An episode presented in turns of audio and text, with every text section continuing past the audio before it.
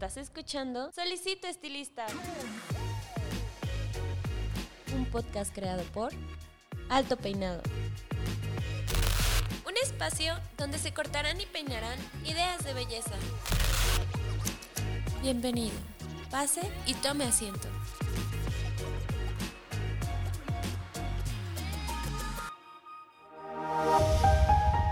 Este episodio es patrocinado por Babilis Pro, líder mundial de productos para el estilista profesional. Hola, ¿qué tal? ¿Cómo están? Les habla su host, Paco Martínez, y bienvenidos a una semana más de su podcast Solicito Estilista. Esta semana eh, ya estamos muy cerca de estar eh, grabando podcast durante seis meses continuos, lo cual nos hace muy felices porque realmente, no sé ustedes, podcast escuchas, pero a mí la verdad se me pasó bastante rápido el tiempo, no sé si sea por la situación que estamos atravesando, pero en general creo que ha sido un trabajo muy fluido, que ha salido eh, mejor de lo que pudiéramos haber esperado, y eso ha sido gracias a ustedes todos los que nos escuchan. Eh, ya para entrar directo al episodio, ustedes ya están viendo el tema, pero quiero aclarar que es un tema totalmente nuevo a lo que es la dinámica de solicito estilista. Hasta ahorita sí hemos hablado de eh, servicios periféricos o, que van eh, un tanto de la mano en algún principio con el tema de las estéticas y los salones de belleza, eh, pero nunca habíamos tenido un programa dedicado a ellos. Entonces, yo siempre les digo que tienen que tener siempre en mente todos estos servicios porque pueden funcionar como un giro alterno en el que pueden incursionar. Eh, a eso se dedicó precisamente nuestra invitada del día de hoy, que ya la voy a presentar. Ustedes ya la están viendo en YouTube. Está conmigo Karina Soto de Originals. ¿Cómo estás, Karina? Hola, Paco. Muy bien. Muchas gracias. Gracias por la invitación. Y mi público se adelanta un poco. Eh, gracias. Eh, muy bien, Karina. Me gustaría que empezaras para todas las personas que no te conocen cómo iniciaste en el giro de la belleza y después vamos a hablar cuándo te especializaste en este giro de las uñas o de las manicuristas. Ok, bueno, yo empecé hace más o menos 20 años, 20, yo creo que ya ando girando en el 21. Em, yo lo vi como una opción, em, digamos, cercana, un poco equivocada en ese momento en cuanto a la, en cuanto a la cercanía, eh, para salir adelante como persona, como, como profesional. Eh, yo no tenía una carrera, entonces eh, me parecía algo que podía emprender. Estaba buscando en qué emprender, en un negocio pequeño, un negocio que, que yo pudiera ir aprendiendo y, y, que pudiera combinar con mi trabajo. Yo trabajaba de forma administrativa en una editorial y em, junto con mi hermana eh, pues vendimos nuestras pertenencias, yo vendí mi coche y así, y empezamos con ese presupuesto. Creo yo que un poco también el destino a veces nos lleva por cierto camino porque hemos notado ciertas coincidencias por aquí y por allá que, de pronto dices, qué casualidad, ¿no? que, tomamos este camino, ¿no? Eh, fue para bien, desde luego, fue muy difícil iniciar en un medio donde no conocíamos, ni teníamos como familia que, se estuviera, eh, que hubiéramos visto trabajar en ello este, desde antes, ¿no? Entonces, eh, desde un principio, digo lo del destino y lo de cómo se van acomodando las cosas, pues desde un principio nuestro primer local estuvo en un centro comercial. Entonces nos fuimos desarrollando por esa, por esa parte, por ese lado, ¿no? Nuestros locales en el centro comercial, que es una dinámica pues muy fuerte, muy fuerte porque los contratos con los centros comerciales son muy estrictos, muy leoninos. Entonces, este, pues había que salir adelante por los compromisos, ¿no? Sí, pero obviamente tiene sus ventajas porque al estar en un centro comercial, obviamente eh, tu plaza pues siempre tiene un flujo de gente ya establecido, ¿no? Entonces, eh, quieras o no, al pasar eh, al súper o al pasar a otras tiendas, pues te ven. Entonces estás expuesta también. Y eso también, exacto, te, pone en un, en un filo en el que estás expuesta para bien o para mal, ¿no? Claro, en nuestro caso, afortunadamente fue para bien, eh, aunque todos los locales que hemos abierto con los centros comerciales ha sido de inicio, o sea, no teníamos, no teníamos ya un registro de afluencia a ese centro comercial, sino nos la jugamos con ellos también, ¿no? O sea, abrimos y a ver cómo nos va. Obviamente siempre esperamos que nos vaya bien. Y sobre todo, pues hace 20 años estábamos más jóvenes, siempre entre más jóvenes eres más eh, atrevido, ¿no? A todo le ves posibilidades o dices, a ver, yo lo voy a sacar adelante, voy a poder, ¿cómo le voy a hacer? No sé, pero voy a sacar fuerzas de donde sea o ideas, en fin, te atreves más, ¿no? Y, eso pues... Pero, eh, perdón, eh, perdón por la pregunta, pero a nivel administrativo también tiene eh, cierta ventaja el abrir un local con un centro comercial de inicio? O sea, ¿les dan ciertas facilidades por, por ser los primeros o realmente eso no hay? Mm, no, no, no. hay que pagar un guante para las personas que ya hayan tenido local o tengan local en centro comercial, saben acerca de esto, que el guante es eh, algo intangible, realmente es un, como un derecho de apartado y eh, pues es bastante fuerte normalmente, ¿no? Lo que sí ayuda eh, a nivel administrativo pues es el crédito, digamos, que como es un proyecto, cuando tú lo tomas, tienes ciertos meses todavía para no desembolsar y vas dando como mes a mes, mes a mes una cantidad que va contando para ese guante y para todas los, las responsabilidades económicas que, que, tienes que dar de inicio. Entonces, bueno, de cierta forma, pues sí, sí es ventaja también iniciar y, eh, de esa forma porque vas tomando eh, el camino económico sin desembolsar desde un principio. Sin embargo, pues también te entregan el local en, en, obra negra, o ese es un hueco de ladrillo donde tú tienes que hacer toda la, la, construcción este, bajo tu costo, ¿no? O sea, con tu presupuesto personal, que es también ahí otro... Otro detalle, sí, claro. Sí, otro detalle. No, pero la verdad es que estos son tips que eh, siempre me gusta sacar de los invitados porque hay mucha gente que sabemos que, que está empezando y que no tiene ni idea de eso y yo creo que le sería bueno saberlo, ¿no? Pero bueno, Cari, eh, retomando el tema de las uñas, tengo que hacer aquí un pequeño disclaimer de que yo realmente no tengo idea Así, realmente nada. Tengo un poco, estoy un poco eh, muy empapado de, de, la peluquería por, por alto peinado y aunque también tenemos nuestra eh, sección donde a veces recomendamos productos profesionales para, para la manicura y las uñas, eh, pues realmente yo en lo personal no estoy empapado. Entonces, si hago preguntas muy básicas, va a servir con doble propósito. Una para que yo aprenda, otra para que la gente que tampoco sabe aprenda y para que la gente que ya sabe retome, pues obviamente los principios Me califique. Exacto. Eh, entonces empecemos. ¿Qué consideras que eh, es lo más importante al abrir un local especializado totalmente en uñas? Bueno, eh, yo te voy a hablar bajo mi experiencia, ¿verdad? Para mí fue muy importante la pasión y, y, el amor que le tienes a tu trabajo y el sacar adelante el proyecto a como de lugar, ¿no? Entonces, una persona que vaya a abrir un negocio de lo que sea, creo, este, pues ocupa esa misma entrega, ¿no? Eh, creo yo que en, el sentido de, de, este en particular, es la especialización. O sea, yo recomiendo que la persona que vaya a poner un negocio de uñas sepa hacer uñas. Por lo menos eh, se necesita bastante destreza. Es un trabajo muy especializado. La verdad es que se ve fácil. Mucha gente me lo podrá decir, creo yo, que cuando intentó por primera vez o las primeras veces dijo, ups, yo creí que era más fácil, ¿no? Ocupas un poco de tiempo para estar, este, eh, practique y practique y especializándote. Digo, lo de la peluquería también es un poco, o muy, muy especializado, también depende del nivel, ¿no? Pero para hacer un trabajo muy profesional, tiene que ser especializado. Eh, otra cosa muy importante para mí es que identificar qué tipo de clientes quieres, para que depende de esa de esa versión que vayas a crear tú de tu negocio, crees un valor. E, es, es muy importante mm, porque es lo que te va a distinguir de los otros negocios. O sea, creo que hay negocio para todos, creo que hay clientes para todos, pero los clientes te van a escoger a ti por cierto valor que encuentran eh, contigo. Por la cercanía, puede ser incluso, por el lugar de estacionamiento, porque a lo mejor eh, te especializas en pedicure, por ejemplo. Es un negocio de uñas, pero ya todo se ha vuelto de manos y pies. Eh, el pedicure realmente es bastante rentable y es muy socorrido. Pedicure eh, estético, sobre todo, ¿no? Que no es lo mismo que el podológico. Entonces, en este tipo de negocios, eh, particular en, los míos, lo que trabajamos es un pedicure estético, que se parece, bastante al podológico, pero sin meterte más allá, ¿no?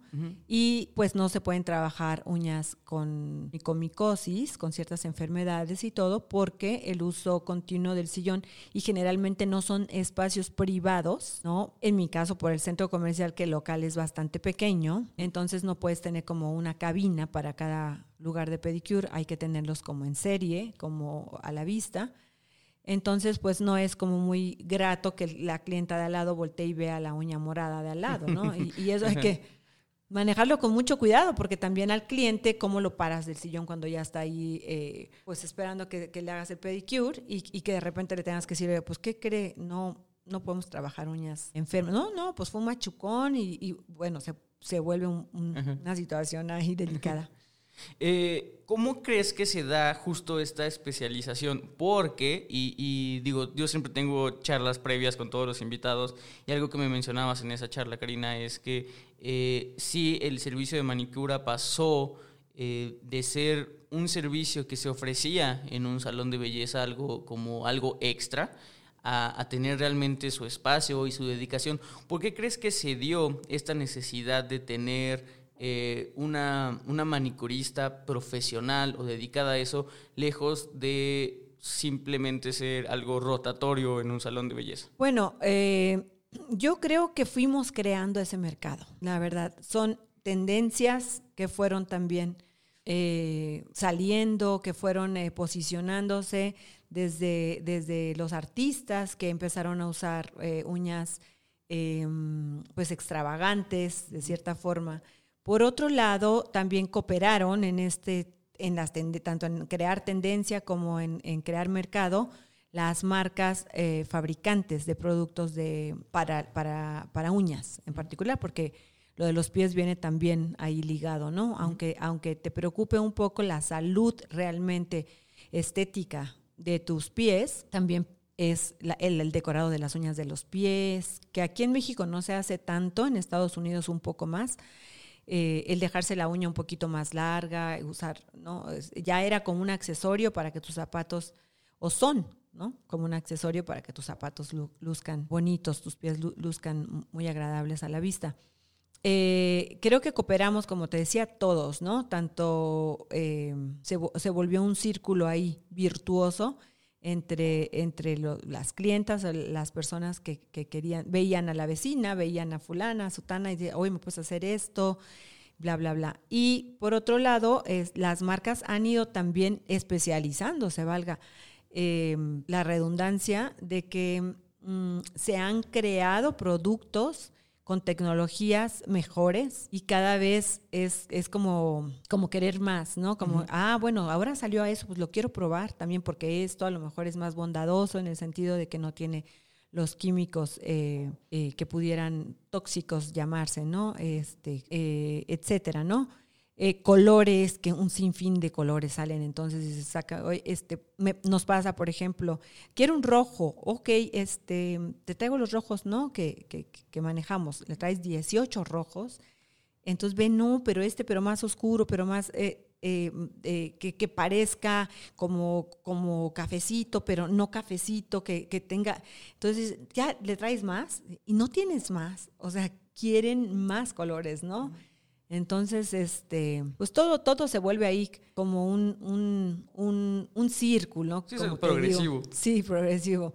Muy padre, ¿no? Porque así no nos aburrimos nadie, ni las clientas, ni los, ni los profesionales en ofrecer ese tipo de servicios. Siempre tenemos que estar buscando, siempre tenemos que estar a la vanguardia, siempre tenemos que estar creando, como te comentaba, creando valor. Uno de los valores puede también ser que la clienta prefiere estar contigo porque tú tienes 200 colores y a lo mejor la estética pequeña o la, manicurista tal tiene solo 30 colores, ¿no? Entonces, para esa clienta puede ser importante ese valor. Sí. Entonces, ahí entonces entramos a, tener, hay quienes son muy creativos y tienen unos muestrarios increíbles, que se vuelve eh, muy artístico el trabajo también. Y, y bueno, las personas también que se dedican a otro medio que no sé si conozcan eh, o hayan oído, ya la especialización en ese tipo de trabajos también tiene su, su nivel de internacional en cuanto a, concursos, en cuanto a, pues las mismas marcas, ¿no? Te, te, vuelves embajador de una marca a nivel internacional. Tenemos gente muy importante también en el país, muy, muy competente. Eh, yo te voy a platicar una cosa. Por ejemplo, cuando yo empecé, yo iba a traer mi material de Los Ángeles. Oh, y mucho material, pues, pues era también de los chinos, ¿no? Y así. Muchos que, que, que, también estaban en, en aquella época o, o, que siguen estando y estaban desde entonces, pues era la, era la misma ruta. O había quienes lo traían directamente de allá y se los comprabas acá.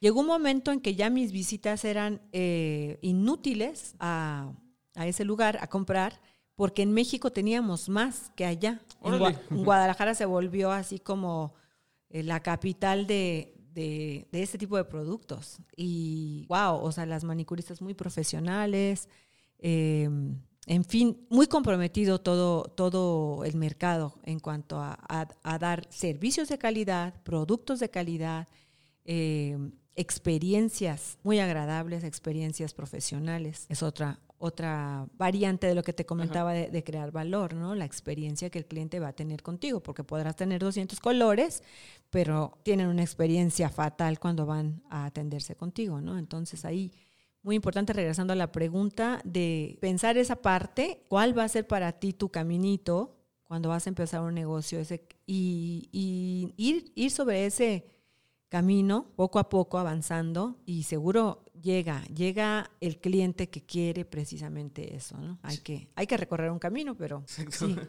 Eh, tocaste muchísimos puntos de los cuales quería hablar, Cari, no sé con cuál empezar. Me gustaría empezar con el tema de estilo y tendencia. Ahora, aquí algo muy importante. Considero yo, en, mi punto eh, de lo poco que he podido estudiar y que siento, que, que realmente el traer una uña estilizada o de manera estética sí tiene que ver con esta extensión de nuestra identidad. Obviamente se ve reflejado eh, al principio en la moda, Luego ahí es donde entramos nosotros, eh, los estilistas y los profesionales eh, y las personas dedicadas a este giro, con el cabello. Y de repente poco a poco fuimos eh, buscando accesorios propios, ¿no? Nuestro, o sea, que se pudieran portar. Y de ahí sale también el traer este, la uña de, de colores o con bisutería, cosas así, ¿no? Entonces, al tener esta expresión de identidad, sí es algo con mucho peso que se vean bien, porque, y yo siempre lo he dicho, el, profesional de la belleza tiene que entender que su servicio eh, sí se vuelve algo tan necesario y, tan de uno, porque así es como eh, la persona refleja su ser ante la sociedad y también refleja su estado de ánimo. Entonces, el vestirte bien, el peinarte bien, el traer tus uñas bien, todo eso eh, repercute dentro de, tu estado de ánimo y te hace decirle a la gente si estás feliz y eh, muchas expresiones que existen ahora, ¿no? Dentro de ellas existe ahora las tendencias. Después de eso se generan tendencias y tú te tratas de adaptar a ellas. Una de las tendencias más importantes, y tú lo decías, que se da mucho en las uñas, es por los artistas. Ahora estamos viviendo una oleada eh, grande de artistas eh, hombres que se están haciendo también el, eh, la manicura o se están pintando las uñas, se las arreglan, etcétera. Que esto realmente no es nuevo en el sentido profesional porque, o sea, digo, yo, yo fui emo en mi secundaria, yo traía las uñas pintadas de negro, pero me las pintaba yo horrible. O sea, ese es el punto. Yo nunca fui a un lugar profesional a que me las trataran o a que me hicieran algo, como tú decías, artístico. Que yo creo que esa es, esa es la modernidad y eso es realmente eh, el, el, punto a atacar si, si, si, hay alguien que está dedicando a, de manera profesional a las uñas, que es que el mercado masculino, por primera vez, creo yo, se está acercando a un profesional a hacerse las uñas porque durante la historia los góticos, los arquetos, como le digan en sus países, eh, los punks, todo el mundo ha traído las uñas pintadas, ¿no? Entonces, creo que no es algo nuevo como tal que, el hombre empiece a pintarse las uñas o busque expresarse su identidad de esa manera o con, con ese método, pero sí de una manera profesional. ¿Lo has visto tú en lo personal en tus salones o es algo que todavía no te ha tocado explorar? No, desde luego, desde antes, ¿no? Eh, como dices tú, no es algo nuevo, pero sí la tendencia va cambiando. Por ejemplo, hace tiempo, mucho tiempo, recuerdo que teníamos un cliente muy frecuente, entre otros, que em, era em, actor o era eh, hacía comerciales, ¿no? Entonces, pues cada vez que tenía llamado, pues se mordía las uñas además, ¿no? Entonces tenía que estar como, le daba pena y tenía que irse a, le teníamos que poner incluso acrílico para que su uña, hay muchas personas que también pueden usar acrílico porque tienen esta, este problema de morderse las uñas, ¿no? Entonces, pues traen desechos, como destajados ahí todos los dedos, entonces tiene que reconstruir y, y, y bueno, para poder proyectar esa imagen de salud nada más en las uñas, ¿no? Ahora, eh, en cuanto a la tendencia, bueno, ah, pero por ejemplo, alguien más que me tocó, eh, que no era modelo, pero que me decía, es que voy a ir a presentar unos em, eh, proyectos de, de, construcción, tengo que enseñar unos planos, bla, bla, bla. No puedo poner mis uñas sobre la mesa al enseñarlas con me da mucha pena, ¿no? Y sí, pues eran personas que hay de todo, ¿no? Que tenían sus problemas para eso estamos. Eh, y ahora, de hecho, justamente acaba de salir eh, por ahí unas publicaciones, no sé si ya la hayas visto tú y por eso me lo estés mencionando, que se volvió viral de unos personajes con las eh, masculinos con las uñas decoradas. Se las decoran, por ejemplo, con unas rayitas negras y unos estoperoles muy pequeñitos, algo delicadón, ¿no? Una uña eh, pintada a la mitad de negro o con un eh, arco o distintas opciones que hay, ¿no? Eh, se ha vuelto también una opción el tener el, un simple esmaltado en gel, por así decirte, y, que vaya pues unas uñas en color mate, que ya parece que están aterciopeladas, que han salido unos productos muy bonitos, muy bondadosos que nos, que nos ayudan a crear más, más cosas. Ahora, en eso de la tendencia, pues cabe mencionar, ¿verdad? Que sí, eh, como profesionales tenemos un, un, gran reto, porque ya no nada más es saber hacer un manicure, un pedicure y a lo mejor un esmaltado correcto, ¿no? Es, te tienes que volver ya artista en, en, micropintura. Realmente, o sea, se hacen unas cosas en las uñas que tú dices, no, no creo que me vengan a pedir esto. No, pues la gente ya llega con su imagen, no creo que les sorprenda con su imagen del teléfono. Quiero esto, como si fuera lo más natural, lo más fácil y tienes que tener todas las herramientas para poder tener eso, ¿no? Incluso eh, al hacer tu promoción por redes sociales, pues también tienes que ahí ir hablando de ese lenguaje que manejas para que la clienta diga, ah, o sea, ahí me pueden poner muchos cristales eh, y no se me van a caer, ahí, porque bueno, pues también se han vuelto así, la joyería, ¿no? En las, en las Mira, en mis tiempos no es tan nuevo, todo eso se está repitiendo, digamos, la moda va, eh, ¿cómo se dice? Cuando va eh, como regresando, pero sí, con... Cíclica. Sí, ¿no? Pero con un, toque y un ajuste en, las tendencias. Yo me acuerdo que hace muchísimo tiempo se ponían eh, como aretes en las uñas, ¿no? Eh, se llegaban a poner hasta luz, luz en las uñas, como con unos eh, LEDs, que en aquel entonces no, no, no, había tanto, pero sí existía la posibilidad de poner ahí, ahí un monito que cuando sonaba el teléfono se, se, prendiera la pila de, de, la uña, ¿no? Imagínate. Entre otras cosas así muy extravagantes que, que no te imaginas que... Entonces hay que estar practicando todo el tiempo, igual como en la peluquería que ustedes saben que también todo el tiempo actual, yo creo que en cualquier profesión, ¿no? Los dentistas, todo el mundo actualizándose en los materiales, en las nuevas herramientas que salen que facilitan el trabajo o que pueden eh, facilitar el tiempo, etcétera. Y a la fecha siguen y siguen y siguen saliendo nuevos materiales. Entonces todo eso se vuelven opciones de creatividad, ¿no? Este, depende de cuál eh, sea mejor o más práctica. Eh, o más productiva para ti, ¿no? Sí, y, mencionaste algo bien interesante, Karina. Sí, sí te lo mencioné por, por, esta, por estas fotos de la publicación que hizo súper viral. Están muy padres. están padrísimos. Algo que me pareció muy eh, interesante es que realmente lograron encontrar una especie de balance para todas estas personas que aún tienen un poco de conflicto con los roles de, de género, que sí buscan algo muy masculino, pero están empezando a incursionar en cosas que antes solamente eran de, carácter carácter femenino, eh, que es eh, que todos los hombres están pintando, no sé cómo se llama esta parte de la uña. Lúnula. Ah, la lúnula, sola, es lo único que están pintando, de Sí. negro. Se ve súper, súper Sí, se ve genial. muy padre. Es como ponerte un anillo o, o alguna cosa así, ¿no? Eh, Exacto, y aparte dijiste algo que, que en mi mente hizo mucho revoloteo, que es que la moda es cíclica. Hace poco estaba viendo que eh, los noventas, yo- aparte se me hace bien chistoso, ¿no? Que digan que los noventas están regresando cuando yo soy alguien de los noventas, así como de, ya te sientes viejo, ¿no? O sea, como de, ¿cómo? O sea, no, eso no es viejo. eso. Entonces, ¿cómo nos sentimos? Bueno, a, a mí me pasó de que entonces los 90 están de regreso, ya también hubo mucha polémica en Twitter porque ahorita toda la moda que están presentando son nuevamente pantalones a la cadera y a las mujeres no les está gustando eso que porque realmente no les, les favorecía más a, a la cintura y cosas así, ¿no?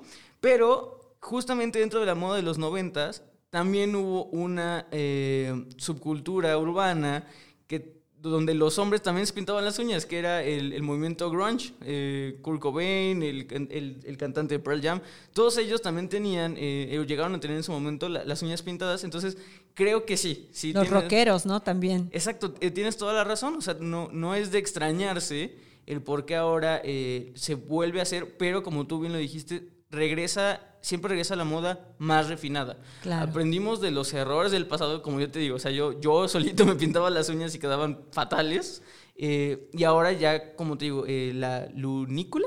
Lúnula. Ah, la lúnula. Eh, la lúnula ya es, o sea, es algo que se ve y lo ves delineado. Y a mí nunca se me hubiera ocurrido. O sea, generalmente siempre ves eh, la parte alta de, de las uñas eh, pintadas, toda la uña completa, pero nunca se me había ocurrido estilizar en algo que, que- que todo el día lo ves. O sea, es que realmente creo que esa es eh, la belleza detrás de eso. Todo el día ves que esa parte, la lúnula, está de un tono diferente a tu uña. Entonces Claro. realmente es como traer ya una pigmentación. Entonces por eso te digo, creo que es una manera eh, muy audaz, pero a su vez conservadora de traer eh, o empezar a incursionar en, en esta expresión de las Sí. uñas. Eh, retomando el tema del negocio per se, te quería preguntar, yo le iba a llamar stock, pero creo que la palabra que utilizaste es muestrario. ¿No? Ok. Eh, ¿sí ese, ese es correcto? Como todos tus, tus barnices o todos tus... Bueno, no, no. eh, el muestrario es un- una herramienta que tú tienes que eh, puede ser eh, como deditos de plástico, por así decirte. Hay manos que son de plástico donde le puedes poner uñas y mostrar un ejemplo de lo que podrías hacer. Este, por ejemplo, te, te preguntan, em, ¿cómo son las uñas naturales? Las típicas preguntas ah, básicas que, que llegan es, este, ¿cuánto cuesta y, y cuáles son? O sea, mis opciones. Alguien que, que no acostumbra a ponerse, por ejemplo, pues dice, hoy veo muchas opciones, o sea, y voltean a ver la lista de precios y lo primero que ven, pues uñas naturales, uñas eh, con la punta blanca o la punta francesa, eh, así, ¿no? Va desglosándose. Entonces, las preguntas es cuáles son las uñas naturales. Entonces, naturales, pues pueden ser para ti una cosa y para mí otra, ¿no? Eh, para ti pueden ser eh, rositas y para mí pueden ser como amarillitas, ¿no? Como, el, como crecen nuestras propias uñas. O hay otro material que sé que es cristalino, que le llamamos uñas de cristal, porque parece como si fuera un vidrio, así tal cual, ¿no? El acrílico es transparente, no tiene ningún tipo de color. Tampoco se ve natural, aunque sea sin color, porque tu uña natural no es así, ¿no? Entonces, eh, desde ahí, pues tienes que hacer un muestrario de cuáles son las naturales. Eh, eh, un muestrario es como un muestrario físico, como también puede haber ahora lo que son esas paletitas plásticas donde puedes poner todos los colores y entonces dársela a la, clienta para que la acerque a su mano, pueda escoger entre este y este, a ver cómo se me vería, la pego a mi uña, la, la comparo con la otra y, y así vamos, ¿no? Entonces, pues es parte también de que ahora con lo de la pandemia tenemos es como esa, digo, siempre buscamos la opción, le ponemos alcohol antes de pasársela a la clienta, todo esto, ¿no? Pero a la gente le gusta sentirla, sentirla, tocarla, o sea, aunque sea un color, es visual, quieren tenerlo en la mano para poderlo sentir como si fuera propio, ¿no? ¿Qué tal si este es mío, no? ¿Qué tal si mejor el otro, no? Pues qué tal. Y tenemos que crear distintos. Hay quienes hacen como unos cuadros, como unos marcos de esos tipo vintage y hacen ahí una colección que es solo como eh, a manera de, pues como si fuera una galería de, de- de las cosas que pudiéramos crear. Les encanta ver a las clientes ese tipo de cosas, depende dónde, pero la, eh, generalmente no se lo ponen, pero dicen, si ella sabe hacer estas cosas, pues me va a hacer muy bien el trabajo, ¿no? Sí. Pero no me voy a poner ese paisaje yo, o no me voy a poner esas eh, caricaturas o lo que sea, ¿no? Ajá. Y a la vez, eh, también es una forma de expresión para las manicuristas. Hay unas personas que son muy artísticas y que descubren mm, que ni ellas se imaginaban de lo que podían ser capaces, ¿no? Con la práctica. Y entonces te vuelve a ser una persona más segura, eh, vas, vas creciendo dentro de los mismos negocios. Y también eh, yo siempre les hago notar a las manicuristas lo importante que es aportar en nuestro trabajo ese granito de, eh, no digamos de arena, vamos a decir ese granito de amor, que no es nada más porque lo pongamos a nuestro trabajo, sino también se lo, se lo transmitimos al cliente mediante la calidad de nuestro servicio. Es decir, por ejemplo, vas a, mm, a ir a una entrevista muy importante de trabajo mañana y gracias a que a lo mejor le pusiste, le entendiste y, le, le arreglaste muy bien sus manos, esa persona se va a sentir segura y probablemente incluso hasta consiga el trabajo muy diferente a que si no fuera eh, de esa misma forma, ¿no? Entonces es tan importante como eso, el atender de esa forma a tu cliente.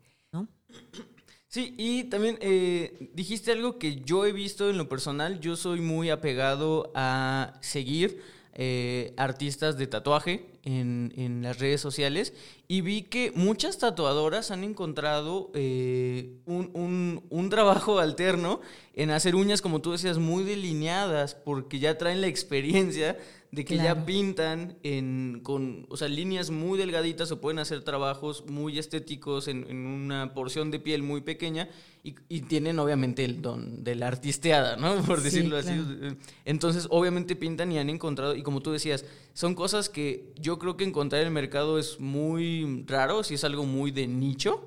Pero sí hay gente que ya está haciendo cosas a mano, porque también eh, yo en las expos, cuando vamos a, a- a estas expos que se hacen de belleza, he visto también mucha tecnología de uñas, donde ya incluso... Máquinas, Exacto, las máquinas y fotos. O sea, ya, ya estamos hablando de imprimir en uñas, ¿no? Entonces, yo creo que eh, esa parte, eh, para empezar, siento que es muy novedosa. Siento que, que también la gente le atrae. No sé qué tanto se consuma, más de una o dos veces. Pero, por ejemplo, ese tipo de tecnología lo podemos ver en, en otros giros, que yo creo que es algo que siempre lo he mencionado. En el giro de la peluquería, la tecnología eh, para hacer un corte, nunca, o sea, nunca se ha visto de un robot, de una máquina que pueda hacer un corte. Entonces, por eso es que lo- los peluqueros tienen esta, pues, un tanto de, de- de seguridad de decir que realmente son necesarios y van a ser necesarios pase lo que pase, porque no ha habido un robot que sepa cortar el cabello y porque si lo hubiera no tendría esta, mm, vamos a decirlo así, como tú dices, este granito de amor al producto final. ¿Tú cómo ves esta tecnología aplicada en las uñas? Mira, eh, lo de las computadoras tampoco es algo nuevo, ¿sabes? Eh, o, o lo de las impresoras, digamos, más bien. Eh, tiene bastante tiempo. Sin embargo, pues como que el año pa- antepasado, creo yo que, por lo menos acá, este, man- vinieron muchos coreanos a, Sí. a México a, a- a traer productos desde varios, ¿no? Como que hubo ahí algún cierto intercambio comercial. Eh, creo que ellos producen bastante buena calidad. Eh, sin embargo, aún así, eh, a mí me parece que no termina siendo rentable, porque a lo mejor una persona lo ocupa para probar por- ah, y ya. Ok, pues gracias, ¿no? Este, y, y quieren lo, lo que están viendo alrededor. No, no, no tuvo esa aceptación, es una inversión fuertecita. Y después de todo, también hay que saber usar la herramienta. O sea, la computadora por sí sola no lo hace, no lo hace bien eh, si no la sabes manejar y, y- y, pues manipular, ¿no? A tu favor. Em, la tienes que también retocar, o sea, de cierta forma la imagen queda muy plana, entonces tú también, a mano alzada lo llamamos acá, eh, te- tienes que retocar las sombras y luces y todo eso para que se vea más natural, ¿no? Y más eh, bonita, más fino el trabajo. Sí, no, aparte, sí, o sea, si lo pones en una balanza, o sea, realmente yo creo que sí, como tú dices, no termina siendo rentable porque una, es la inversión inicial. Me imagino como todas las impresoras, pues necesitas tinta. Exacto. Entonces, desde ahí es otro gasto. Exacto. Luego, como tú bien lo decías, y por eso te lo preguntaba, te lo haces una o dos veces, como tú dices, más que nada para probar o por la novedad. Y después realmente no creo que sea como algo que la gente vuelva a reincidir a, hacerlo, ¿no? Exacto. Y por último, que algo que es algo que realmente la gente no, no tiene mucho en consideración, pero el mantenimiento. El mantenimiento de una computadora y más de una impresora así, y luego de una impresora tan especializada que viene de otro país, yo creo que te ha de salir más caro. De repente se datora o algo y pues Adiós servicio, sí. Exactamente. ¿no? Sí, entonces yo, yo por eso lo, lo, lo vi, eh, así, como tú decías hace dos años en una expo, se me hizo igual, eh, fantástico, pero ya que lo, te pones en el lugar de, de, de, la persona que va a hacer la inversión, de la persona que se va a dedicar a eso, sí, yo creo que, que, que no sale, pero sí tenía esa, esa, duda de cómo lo veías tú, si como una oportunidad o como tal vez incluso hasta como una competencia.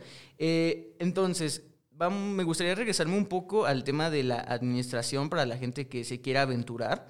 Eh, ¿Tú qué considerarías, y ahora sí lo voy a tomar como stock, que esa era mi, mi, pregunta y mi, palabra que quería buscar, el stock inicial de producto, eh, ¿cómo lo tomarías para un negocio que empieza? ¿Con cuántos eh, gama de colores?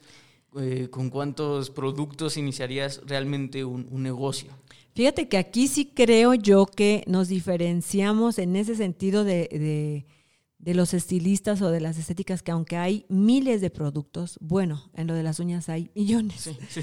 O sea, hay tanto y últimamente salen y salen marcas, salen colores, salen eh, productos más flexibles, productos con mayor dureza, productos eh, más durables y otros no tanto, eh, unos más porosos.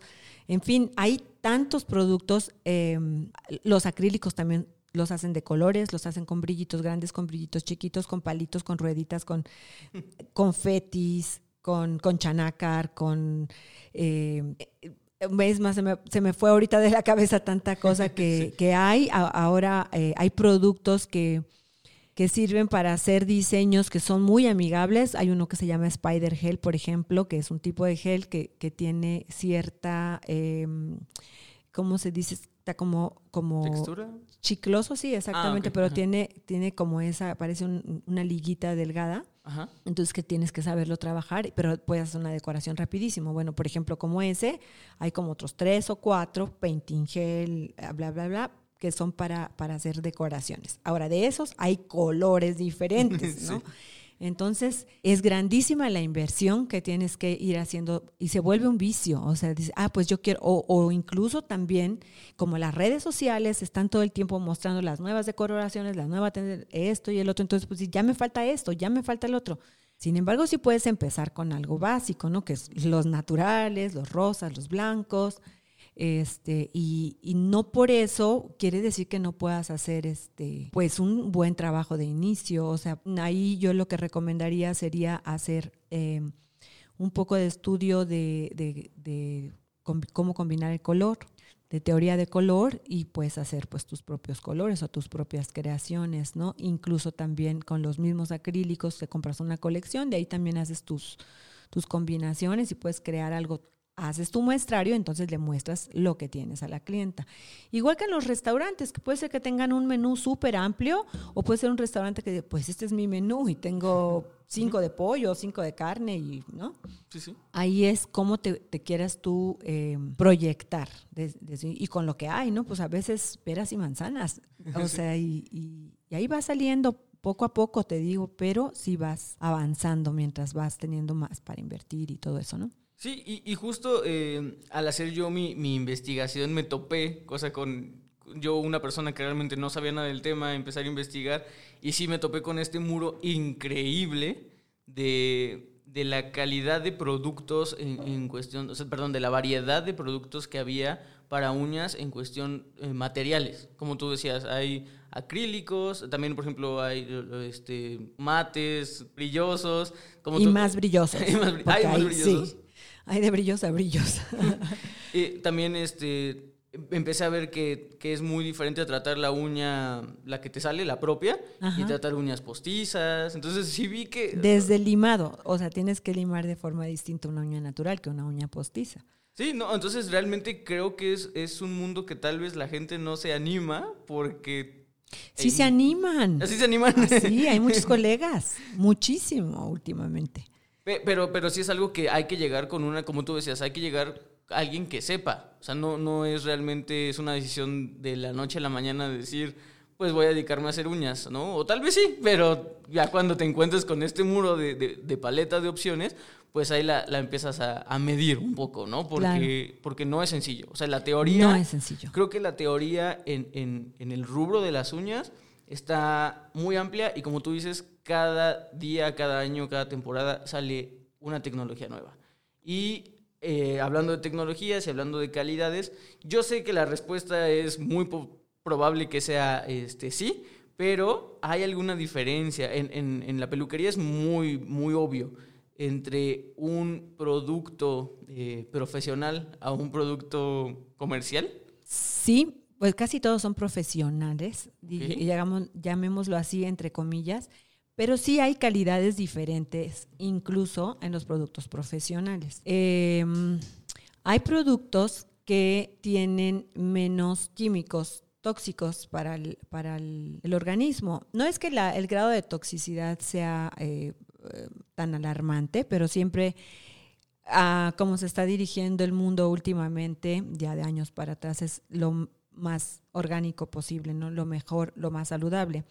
Entonces sí, desgraciadamente, pues son más caros, ¿no? Por, la calidad de, producción. Em, sin embargo, em, sí existen y también ahí es, hay que conocer todo tipo de productos para poder saber cómo puedes jugar con, con ellos, porque, por ejemplo, hay un producto que es muy bueno, eh, hay productos que, como te digo, son libres de, parabenos. Hay unos que son eh, three free, que les llaman, que son sin, los tres parabenos principales, y hay otros que son seven free, que es sin los siete, ¿no?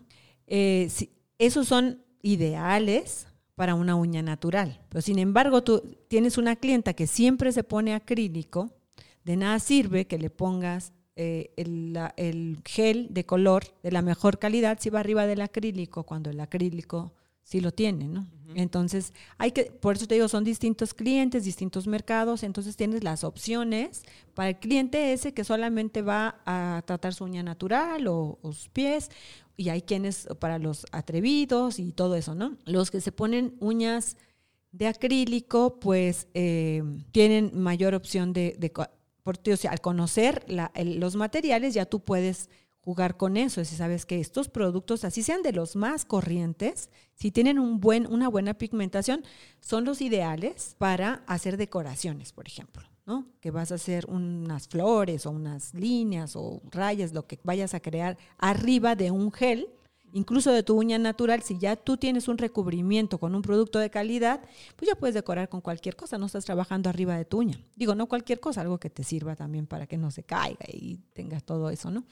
Por eso decimos que es todo un mundo, ¿no? No, sí, es que realmente ya cuando te, metes y me platicas, incluso eh, pues esta onda del, del spider Gel. Del Spider Gel, pues ya es algo que deriva de las uñas de, gel, ¿no? Y también claro, claro. Entonces, pues, hablando de tecnologías, ¿no? Cómo van creando con la misma tecnología una cosa muy diferente. Y, hablando, ahorita que lo estoy pensando, eh, una pregunta que, se me vino ahorita literalmente a la mente, ¿cómo eh, trabajas o cómo, eh, más bien, cómo lidias con, con pinturas, barnices, lo que sea, que se te vayan quedando? O sea, un color que realmente nadie quiera, estos productos tienen fecha de caducidad, se secan, eh, ¿Cómo le haces con, colores que realmente ves que nadie está usando? Del vez no... no y... He ahí la pregunta. Ah, sí, sí, es, Te la quedas con mucho inventario. Sí, es que... No, bueno, pues tienes que precisamente eh, ahí vamos a, a, regresar un poco a la parte administrativa y de visión, ¿no? Tienes que ahí crear tu propio camino y, por ejemplo, en nuestro caso, pues podemos meter promociones sobre esos colores en horarios determinados, ¿no? Pueden costar la mitad de precio esta gama de colores. O en mi caso que tengo varias sucursales, eh, moverlos de una sucursal a otra, porque hay mercados. Entonces, en una sucursal que, por ejemplo, puede estar cerca de la central de abastos, donde se mueven más comerciantes, eh, más gente eh, pues, menos ejecutiva, digamos, pues ocupa colores más brillantes o, o más ah, eh, extravagantes Que, que, en- que en un mercado, por ejemplo, que está cerca de una casa de bolsa y de, ¿no? Por ejemplo, cerca de, De reforma. de ¿no? reforma, precisamente. que Entonces, eh, pues vas jugando con eso. Esa es, esa es la ventaja en ese sentido de, de tener varias sucursales. Tiene muchas desventajas también, ¿eh? No creas que no. Pero, eh, pero podrías hacer o ocupar esos para combinar también, ¿sabes? Y así se pueden combinar también y haces tu, tu color. Sí. En- no entre marcas, ¿no? Ah, Pero- claro. Pero con la misma marca puedes hacer este, tus combinaciones. No, y y eso que me dices eh, me deja ver que, que realmente todos los profesionales de la belleza, independientemente del giro que, que manejen, pues son lo que yo siempre he dicho, son, son artistas hechos y derechos. Sí. O sea, el tener el conocimiento de, de, de productos entre productos, porque no sé, los, los químicos son diferentes y te vaya a hacer una reacción diferente, eh, la colorimetría, el saber combinar, el saber. Realmente se vuelven artistas, alquimistas, Sí. tienen que ser administradores, son, o sea, realmente son artistas hechos y derechos y así es como se debería de manejar y para eso es el podcast, para la gente que nos está escuchando que no tiene ni idea de esto, pues se den cuenta de todo el trabajo que, que hay detrás. Claro. Ah, ahora, eh, ah, ya para cerrar eh, esto, es, es- me gustaría, tú dijiste algo que yo considero que es mi filosofía número uno, que es que actualmente el, el consumidor final per se ya no está eh, buscando el producto por el simple hecho del producto, ni busca un servicio por el simple hecho de un servicio. Y si lo haces por realmente rapidez o porque tenía que hacerlo o X. Pero la gente busca realmente gastar su dinero en experiencias. Yo siempre lo he dicho, en, en- en el ámbito de la belleza, el producto final importa, claro, pero a, em, a grandes rasgos cualquier profesional ya en, en un rango profesional sabe hacer el mismo trabajo, por decirlo así, o podría llegar a hacerlo. Lo- la gran diferencia aquí es la experiencia y justamente en el episodio eh, anterior a este hablé sobre cómo debería ser una correcta experiencia al tener un corte. Ahora me gustaría saber, Karina, cuál para ti es la, eh, la, la experiencia óptima al recibir un tratamiento de manicure o pedicure desde el momento que el cliente entra a tu salón. Toda la cadena, ¿verdad? Este, Sí, exacto, toda la porque cadena. todo es importante, todos son los momentos de verdad, de la verdad, desde la recepción hasta la despedida, ¿no? Entonces hay que ir desglosando cada parte de- del, del- del servicio, porque todo eso forma parte del servicio desde que recibes a un cliente.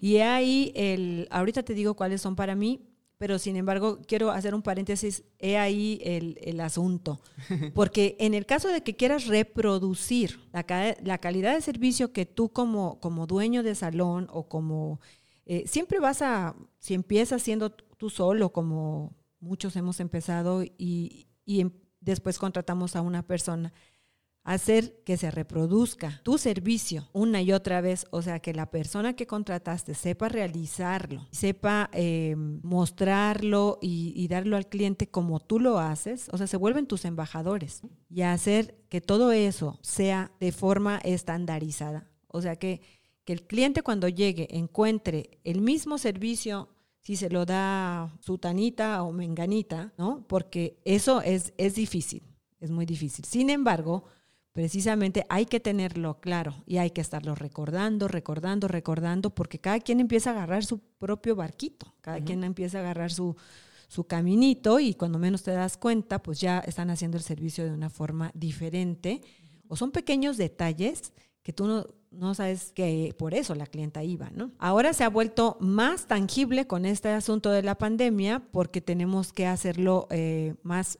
mm, Protocolario, ¿no? Sí, pero que el cliente eh, no nada más lo perciba como tal, sino lo vea. Porque si no ve, pues tú le podrás decir que están limpias las herramientas o que está, eh, ¿no? O que, que no hay virus, ¿no? Pero tiene que ver que sanitizaste y todo eso. Entonces, eh, hay que meterlo ya en los, en los procesos. Ahora, este, este tipo de cosas de las mamparas a mí me parecieron una idea genial para ya no dejarla, porque ni la gripa, ¿no? O sea, una gripe normal. Entonces, volviendo a la pregunta que me hiciste, es primero recibirla con alegría. O sea, en- así sean los buenos días, los ah, qué tal como está, páselo, lo que sea, ya llegó mi cita.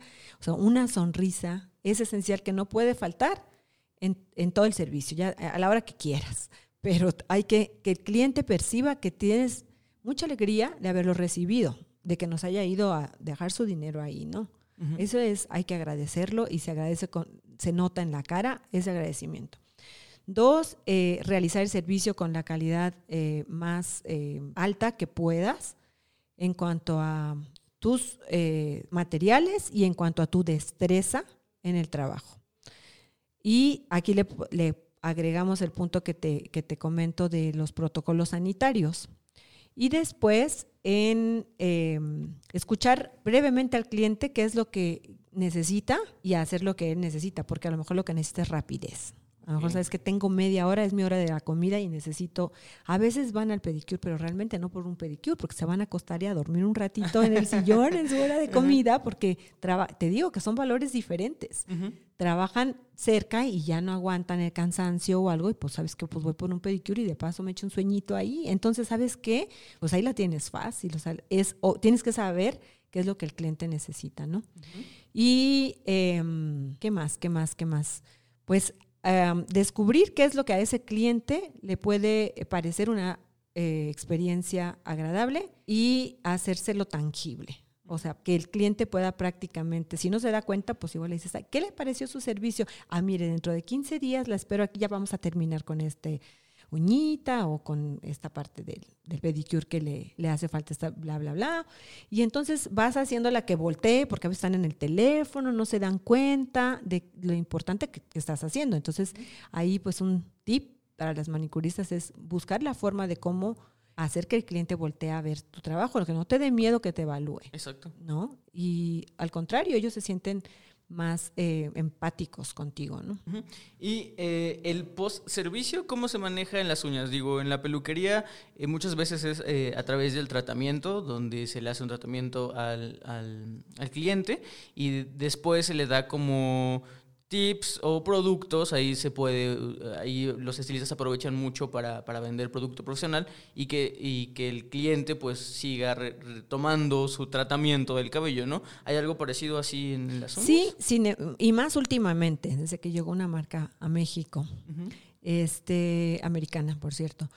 Eh, pero sí hay tratamientos para todo tipo de uñas, para desde uñas quebradizas, eh, cremas para manos deshidratadas eh, o uñas posacrílico, etcétera. Entonces, nosotros en particular, mm, yo no tengo eh, mucha experiencia en eso, aunque vaya, sí tengo los productos, etcétera, pero no nos hemos especializado en la recomendación de productos por una falla personal, bueno, no personal, no, sino administrativa de inventario sobre todo, porque llevar el inventario de tanto producto, eh, ¿no? Y son productos muy pequeños, nos ha fallado. Entonces, eh, pero sí, es igual que en la peluquería, un negocio bueno, que es aprovechable porque es el mismo espacio de trabajo que estás ocupando para atender a una clienta y le estás vendiendo al mismo tiempo un... Eh, un servicio y un producto, ¿no? Entonces puedes hacer muy rentable tu lugar de trabajo, ¿no? Pero sí, sí lo existen y a lo que me eh, preguntas que cómo era como el eh, seguimiento, yo te puedo decir que ahí está el negocio, en el sentido también del servicio, porque aquí hay que darle mantenimiento a las uñas. Cada 15 días ya se te nota el crecimiento, ya ya se te ve el color de tu propia uña o las uñas te crecieron las uñas acrílicas, entonces pues ahí está, ahí está el negocio. Para retomar, sí, claro. Exactamente. Ah, pues eh, muchas gracias por estar con, nosotros, Karina. No, gracias por la invitación. Eh, no, y pude también eh, ver muchos paralelismos que hay entre, entre giros, pero también pude ver la determinación y la especialización de cada uno, ¿no? Que creo que eso es lo importante. Y pues nada, podcast escuchas, espero que les haya eh, servido muchísimo esta plática, que si no conocían nada y querían aventurarse, pues que Karina les haya esclarecido muchas dudas. Si son personas como yo que no sabían nada, ojalá pudieran aprender mucho. Yo aprendí mucho, muchísimas gracias. y pues eh, te espero la, en una próxima edición para ya hablar de temas un poco más específicos y que también me prepare y tenga conocimiento y no llegue así como, como sin nada. Eh, me gustaría que te despidieras con algunas palabras si tienes para los podcast escuchas y también que por favor nos dejes tus redes sociales y dónde podemos encontrar las sucursales de Originals. Ok, eh, estamos en el Centro Comercial Reforma 222. Parque Tesontle, arriba del restaurante de Liverpool, para que no se pierdan por ahí, estamos muy a la mano. Eh, Forum Buenavista, cerca de la pista de hielo, y Pabellón Cuauhtémoc, enfrente del Centro Médico. Fue nuestra primer sucursal. Entonces, ahí los esperamos con mucho gusto, más en estos tiempos, con mucho agradecimiento. Y mm, para todos eh, mis colegas o los que van a ser mis colegas pronto, eh, quiero invitarlos a que sigan trabajando porque es lo que lo que he visto con esa entrega. Conozco, el medio me ha abrazado y me ha eh, hecho em, sentirme no sola, porque muchas veces cuando se complican las cosas y ves que no eres la única, eh, que se complican bastante en muchas ocasiones y que todos estamos luchando con la misma entrega, es muy agradable. Entonces yo los invito a que sigan eh, siempre aprendiendo, eh, especializándose. Para mí esa es eh, la palabra que no deben perder de vista, la especialización. Eso tarde que temprano te va a llevar al éxito. Escoger cuál, ver en qué eres bueno y por ahí, por ahí atacar. No va a ser rápido, no va a ser eh, suave a lo mejor el camino, pero es tu oportunidad, ahí está, en eso donde a ti te gusta o lo que te apasiona o donde eres bueno. Eso sería. no, muchas gracias, Kenny. La verdad son bonitas palabras de apoyo para. Y seguimos trabajando, seguir trabajando con amor. Sí, muy importante. Parece cursi, pero la verdad, y en esos tiempos está muy de moda ya. Ya tenemos que hacer eso. El amor se volvió ahora sí que nuestra, nuestra hermandad, ¿no? Entonces, sigamos así. Y con esas bellas palabras de Karina Soto, vamos a terminar este episodio. Muchísimas gracias, Podcast Escuchas, por estar con nosotros, por seguir eh, buscando la calidad en sus servicios y eh, como seres humanos. Eh, recuerden que para unas uñas que van a poder lucir y aparte, como dijo Karina, van a poder ver la calidad. Eh, recuerden ir a Originals. Damos también muchísimas eh, gracias a nuestro patrocinador Babilis Pro por el apoyo en este episodio. Yo fui Paco Martínez. Recuerden que la belleza la hacen ustedes. Nos vemos la próxima semana. Hasta luego. Esto fue Solicito Estilista, un podcast creado por Alto Peinado.